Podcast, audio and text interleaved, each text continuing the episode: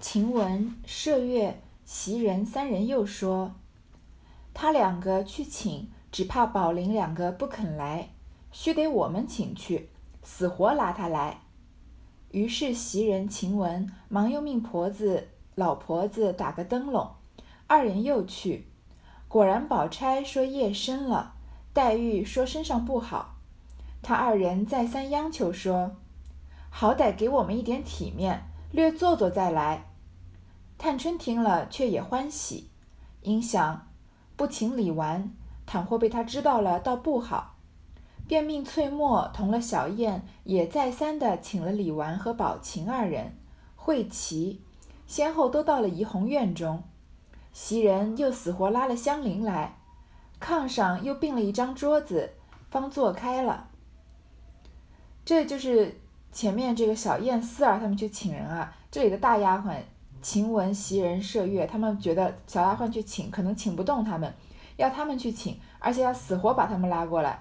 所以果然黛玉和宝钗都是拒绝的。但是这个袭人和晴雯和麝月啊，他们就是非常努力的把这个想要找的人都找齐了。找到探春呢，探春又想到应该找李纨，因为你找大观园里面所有的这个女女女孩子主人，但是你不找李纨，这样好像不太好。如果你要是被李纨知道了，他们又在聚会，那李纨是不是觉得好像自己被排挤了？所以就呃再三的请了李纨和宝琴也过来，袭人又拉了香菱来，所是不是所有大观园里面主要的人物都到齐了？差个迎春，差个惜春。但是迎春从我们从大概中段开始就觉得她好像慢慢退出了这个，嗯，大观园这些年轻人的小圈子。惜春也是，好像也是慢慢退出了。迎春呢，我觉得是，首先他们不太能玩到一块儿，这是从这个剧情上面来讲，从这个文学手法上来讲呢，好像曹雪芹是想要慢慢的给把这个迎春啊排除在外面，因为她很快就要嫁人了，要写她的，好像要进入人生的另一个阶段，而这些。呃，贾宝玉和其他的年轻女孩子们呢，还是呃沉浸在人生这个同一个阶段。那虽然香菱是已经嫁人了，但是她刚刚入门学诗书什么，她还是个天真无邪的女孩子，所以可能是要为了迎春后面的事情做铺垫吧。那惜春呢，自从她接到一个任务，就是要开始画大观园画画，就真的很少出现了。嗯，这里也是可以说是衬托惜春，她是一个比较冷淡的人。前面你往后看啊，他跟宁国府呃脱离关系，真的是这个说一不二，就非常冷静的就把这个关系都切断了，自己的亲父亲也不认，那就是自己的有血缘关系的人也不认吧。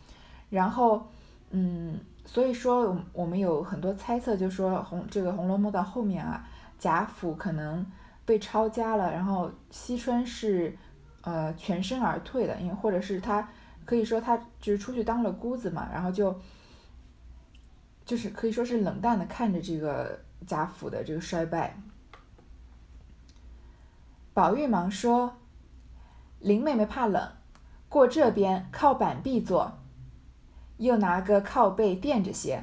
袭人等都端了椅子，在炕沿下一陪，黛玉却离桌远远的靠着靠背，因笑向李纨。宝钗、探春等道：“你们日日说人聚饮赌博，今儿我们自己也如此，以后怎么说人？”李纨笑道：“这又何妨？一年之中不过生日节间如此，并无夜夜如此，这倒也不怕。”说着，晴雯拿了一个竹雕的签筒来，里面装着象牙花名签子，摇了一摇。放在当中，又取过头子来，盛在盒内，摇了一摇，揭开一看，里面是五点，数至宝钗。宝钗便笑道：“我先抓，不知抓出个什么来。”说着，将签筒摇了一摇，伸手撤出一根，大家一看，只见签上画着一只牡丹，提着“艳冠群芳”四字。下面又有娟的小字一句唐诗，倒是认识无情也动人。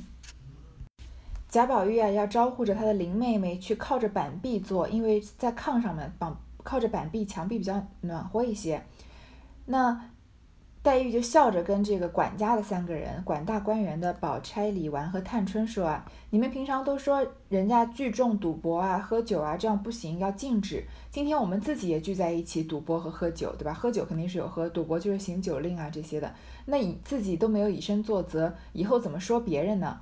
李纨就笑着说啊，这也没有关系，一年之中只不过就是过生日啊或过节的时候才这样，并不是说每天都这样，这也不怕。我前面说过很多次了，李纨是一个，并不是像我们想象中这么拘束、这么嗯只知道守规矩的人。他很多时候他都是网开一面的。像他这个时候说这有何妨啊？嗯，平偶尔做一点这个就是小赌怡情的事情也没有关系。这样的情节啊，至少前面写了三四次了。说着呢，晴雯就拿了一个竹雕的签筒，然后他们不是要占花名吗？占花名我们上一回大概说了一下，就是。这个这个酒令里面，它这个签子里面就是一些花的名字，里面呢都提只有一句诗，但是这些诗呢，因为都是在当时十十分流行的这些选本里面能找得到，所以大概读过诗的人大概都知道一点，就像没有读过的，呃，也差不多有也会有可能听说过，所以只要提起这一句啊，就容易联想到全诗。那这里他们要占花名，就像前面他们做灯谜啊，或者凡是跟呃这个猜谜或者是作诗有关的。我们他们都有一件，就是曹雪芹都用了一个什么手法呢？就是用这个我们前面说的一语成谶，这里他就是要用诗称的这个表现方法，嗯，又要反映这个每一个签拿到某一个花名的人他的性格和他啊这个未来的方向和未来的命运的结局。这里。我们就能看得出来，曹雪芹他每次写一个人一个事，他的胸中都是有全局，他的目光都是贯彻始终的，从来都没有说分割开来写一件这个毫无意义的事情啊。我们这里就从宝钗先看起来，宝钗就说呢，我先抓，不知道抓什么来，因为这个摇签筒和掷骰子正好值到他，所以他是第一个。宝钗呢抽中了是一支牡丹花。牡丹花呢，我们都知道国色天香，是呃一般都是这个皇后才能这个衣服上才能绣，头上才能戴的，就是群芳之首了。这确实这个上面确实是写的是“艳冠群芳”四个字，就是在所有的花里面是最艳丽的。下面娟的小字呢是一句唐诗，上面写是“任是无情也动人”。这是一句，这是一首呃叫做《牡丹花》的诗，它的这个作者啊是唐代的一个叫罗隐的诗人。这个诗呢，全句全诗不说了，就说嗯这句“任是无情也动人”，它的上一句是“若教解语应倾国，任是无情也动人”，最后两句“可怜寒令功成后，辜负浓华过此生”。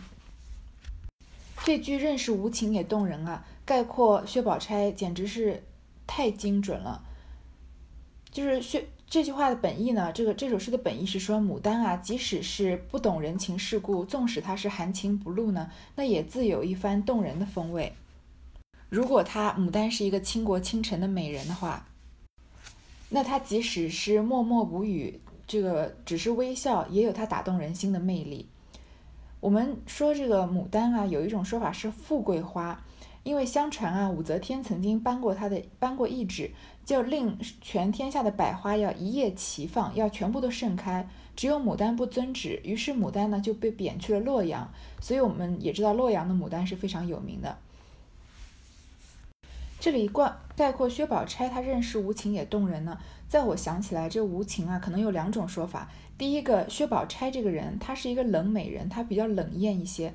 她喜欢的东西都是比较素净的，平常对人啊，虽然跟每一个人关系都很好，会很这个大方的帮助别人，但是她也很少真的跟谁掏心掏肺，只是偶尔在薛姨妈面前可能会露出自己比较真实的一面，所以他是一个无情的人，并不是说无情是说他狠毒啊这样呃冷酷这样的无情，他只是呃他就是因为对人情世故看得太透，所以反而没有呃比非常炙炙热的非常真挚的人与人之间这个。嗯，最简单的感情，但是即使他是这样子一个所谓无情的人啊，他也有他打动人心的魅力，对吗？更何况宝钗还不完全是个无情的人，她偶尔也有漏情忘情的时候呢，尤其是遇到这个贾宝玉的时候。另外呢，在呃薛宝钗和贾宝玉我们默认他八十回之后是结为夫妻了。结为夫妻以后呢，因为薛贾宝玉对薛宝钗没有情、没有感情、没有真正的爱情，他喜欢的是他的林妹妹。但是林黛玉已经去世了，所以薛宝钗的生活是过得很惨。所以即使贾宝玉对薛宝钗没有爱情，但是他对她也有非常很多的尊重，也也也许有过一些。就是对于这个邻家姐姐这样的幻想，就是他看到薛宝钗的这个手手绑的时候，还会看得发呆，对吗？即使薛宝呃这个贾宝玉和薛宝钗之间是没有真正的爱情，但是他们这样的感情，你也不能说它不动人。毕竟这个世界上并不是只有成全了的爱情才是动人的，有些这个爱而不得也是很动人的，对吗？最后这是最后一句啊，辜负农华过此呃过此生，虽然没有在花笺上面提到，但是我们也能想象到这是薛宝钗的命运。就是最后，虽然薛宝钗和贾宝玉成为夫妻，也许过上了这个，嗯，两个人都过上了这个荣华富贵的生活，因为他们俩一直就在就是在富贵人家之中长大的嘛，顺理成章的结婚，然后成了夫妻。但是终究薛宝钗是被贾宝玉辜负了，她成了一个弃妇了，所以辜负浓华过此生。又住着，在席共贺一杯，此为群芳之冠，随意命人。不拘诗词雅谑，或新取一支为贺。众人看了，都笑说：“巧得很，你也原配牡丹花。”说着，大家共喝了一杯。在这些灯谜啊、作诗啊，或者像现在的这个沾花名的时候，很很莫名其妙的，这个在《红楼梦》里面，平常非常聪明的，嗯。这个博古通今的这些女孩子们，再加上贾宝玉啊，好像忽然之间都当局者迷，被蒙了眼睛一样，不会看不到这个未来，或者看不到这些，嗯，诗句里面的另外一层寓意。那只有在猜灯谜的时候，可能这贾政隐隐的感觉到了不对，所以这里没有人觉得有什么奇怪，但大家只是说啊，哎，这个。这个诗啊，艳冠群芳或者是牡丹花配薛宝钗很配，因为它确实是非常大气的，非常有一种这个呃大家闺秀的风范，它也担当得起群芳群芳之冠。这个花名上面写着呢，随便找一个人，不管是诗词雅谑，不管是雅的还是俗的，还是戏谑的，或者呢新曲一支为贺，或者唱一支新曲子来祝贺。大家都说啊，薛宝钗配牡丹花，然后大家呢就共喝了一杯，大家一起喝了一杯。宝钗吃过，便笑说：“方官唱一支，我们听吧。”方官道：“既这样，大家吃门杯好听。”于是大家吃酒，方官便唱：“寿筵开处风光好。”众人都道：“快打回去，这会子很不用你来上寿。”捡你极好的唱来，方官只得细细的唱了一支《赏花时》：“翠凤翎毛扎肘插，闲踏天门扫落花。你看那风起云沉沙，蒙可的那一层云下，抵多少门外寄天涯。你在休要剑斩黄龙一线插。”在休向东老贫穷卖酒家，你与俺眼向云霞。洞宾啊，你得了人，可便早些回话。若迟啊，错叫人留恨碧桃花才罢。宝玉却只管拿着那签，口内颠来倒去念，任是无情也动人。听了这曲子。眼看方官不语，湘云忙一手夺了，至于宝钗。因为要薛宝钗可以点人这个作诗或者作曲唱曲嘛，薛宝钗就说：“那方官唱一支给我们听吧。”因为方官本来就是唱戏的，大家都愿意听他唱歌。方官呢就叫大家先吃门杯，就先喝一杯，好听他唱。然后方官就唱啊：“寿筵开处风光好。”所以他看来看来方官是准备要唱给贾宝玉祝寿的歌。大家都说啊，不要唱这个，这会儿还不用你来上寿，大家都高兴得很，何必要拘泥于这些表面的形式呢？不如就捡你唱的最好的唱过来。放官呢，就细细的唱了一支《赏花时》。这《赏花时》是这个明代的汤显汤显祖，汤显祖已经在这里面出现了很多很多次，曹雪芹常常引用他的这个戏剧曲本。这是汤显祖写的这一首这曲这个曲本啊，叫做《邯郸记》。其实就是写《八仙过海》里面的吕洞宾的一个故事。那这个故事呢，这个《邯郸记》整本呢，大概就是说吕洞宾啊，他要有一个任务，他要去渡一个人到蓬莱山门呢做扫花的使者。那他过了这个在天地之间找啊，过到洞庭湖啊，到了岳阳楼啊，都找不到人渡，所以又去往这个西北方向去。走的时候呢，看到看到邯郸这个地方有仙气升腾，他就在呃东北啊，想要找他能够度化来做扫花使者的目标。原来是这个桥头呢，有一个书生，他已经年近三十了，从小读书啊，但是考试总是考不中功名。他有一天骑驴啊，在这个桥头的小店歇脚，然后这个吕洞宾呢就要度化这个书生，他觉得这个书生啊有仙缘，就跟他闲聊。然后这个时候呢，店小二正在为他们煮这个黄粱米做的米饭，那吕洞宾就和这个书生谈起这个功名的事情，然后。这个时候，这个书生有点困了，吕洞宾就送了他一个瓷枕。这个书生呢，这个卢生啊，看到这个瓷枕啊，两头是空的，中间看到有亮光，然后那个洞越来越大，他就跳到枕中去了。然后，在这个枕，这枕着这个枕头啊，做了所谓的黄粱一梦。那后面的故事就非常非常的长，最后吕洞宾就是成功的度化了这个书生，去做了这个扫花使者了。大概讲一下这个故事呢，是因为他跟。呃，方官唱的这支赏花石有很大的关系。这支这支赏花石呢，就是吕洞宾要去度化一个人来做扫花使者的时候，何仙姑唱给他的一首歌。那何仙姑也是我们熟知的八仙之一，她跟吕洞宾之间有就是各种这个暧昧的情愫和很奇妙的缘分了。那这首其实就是在劝吕洞吕洞宾啊，这个嗯，在路上要小心啊，不要喝酒，不要意气用事，要早点回来这样子。我们稍微解析一下这首诗，呃，这这个唱曲写的非常的美啊。翠凤翎毛插肘插，闲踏天门扫落花。就是说何仙姑呢，她在天这个天界嘛，在门天门旁边扫花，那她的扫帚呢是用凤凰的这个翎毛扎成的。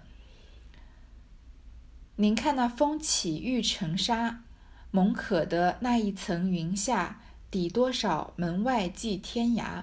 因为天界呢是没有真正的灰尘，没有真正的泥沙的，有的只是玉屑，所以它叫做玉成沙。呃，蒙可的就是突然间的意思，就是说啊，风吹落了天上的碧桃花，不知道云层之下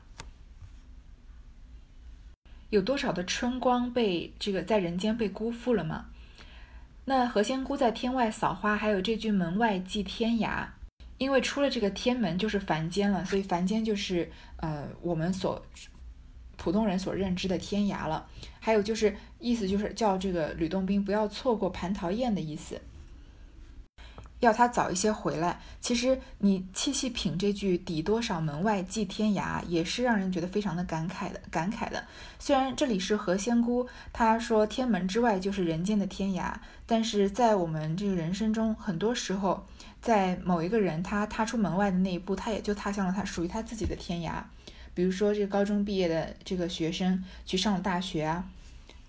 要或者要去一个其他的城市，或者是其他的国家打拼啊，有的时候是一对热恋的情侣，或者是在某一次激烈的争吵之后决定要分手啊，一个人走出了门，或者有的时候是你目送自己的某一位长辈，或者去见了某一个人，但你那次踏出门之后，其实就是你们人生中最后一次见面，所以人生中真的有很多次的门外寄天涯，但是在那一个场景，我们可能没有想到那么多，所以这句话听起来也是让人挺感慨的。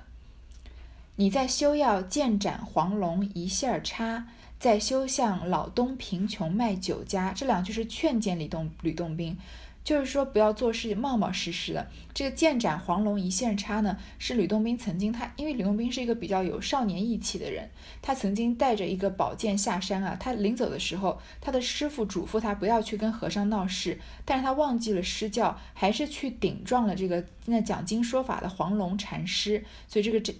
剑斩黄龙一线插，他被这个黄龙禅师的戒尺打得头上起了个疙瘩，然后他就越想越生气，很愤恨。